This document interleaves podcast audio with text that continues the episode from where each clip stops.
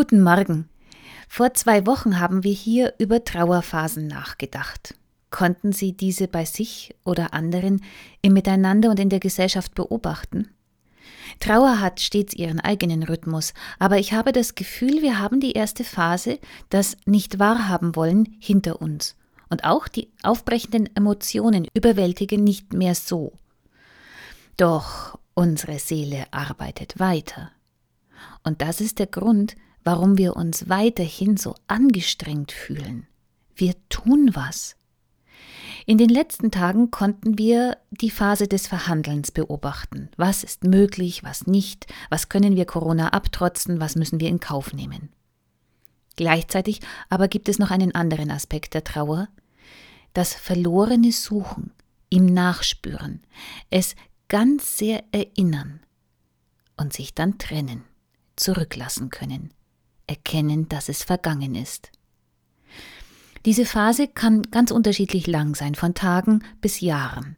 Und wir werden sie, je nachdem, was wir verlieren, sehr unterschiedlich erleben. Jetzt aber geht es ja um den Verlust von Normalität, und auf den stimmen wir uns gerade ein.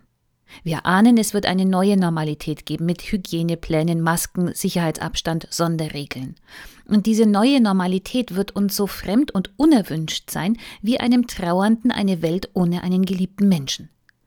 Das ändert nichts daran, dass sie real ist und dass unser Körper und unser Geist sich in ihr bewegen, in ihr funktionieren werden, sie an sich geschehen lassen. Und die Seele wird davon nicht unberührt bleiben können. Sie wird sich erst weigern zu akzeptieren, dass es das geben kann, diese neue Welt, und doch auch zulassen, dass Körper und Geist ihr sagen, du kannst auch damit leben. Manche gewöhnen sich nach einem Sterbefall schnell an die Normalität. Das kränkt die, die länger leiden. Wir müssen auch das wieder voneinander wissen. Und anders als bei einem Sterbefall ist die Welt, die jetzt durch das Virus ihre Normalität für eine Weile verliert, und darum trauern wir ja, nicht dazu verdammt, nicht noch einmal neu aufzuleben.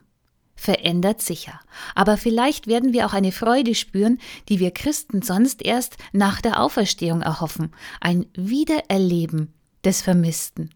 Wir sehnen uns doch jetzt schon so nach Umarmungen, nach Feiern, nach vollen Kirchen mit lautem Gesang, nach Freizeiten, nach allem, was man gerne machen möchte. Und es sieht danach aus, als könnte das, vielleicht in ein paar Jahren erst, wieder möglich werden. Und so mischt sich in unsere Trauer um die Normalität Hoffnung, und das ist wunderbar. Doch diese Hoffnung hat unser Geist. Die Seele ist nicht so schnell. Lassen wir ihr Zeit. Bis zum nächsten Mal.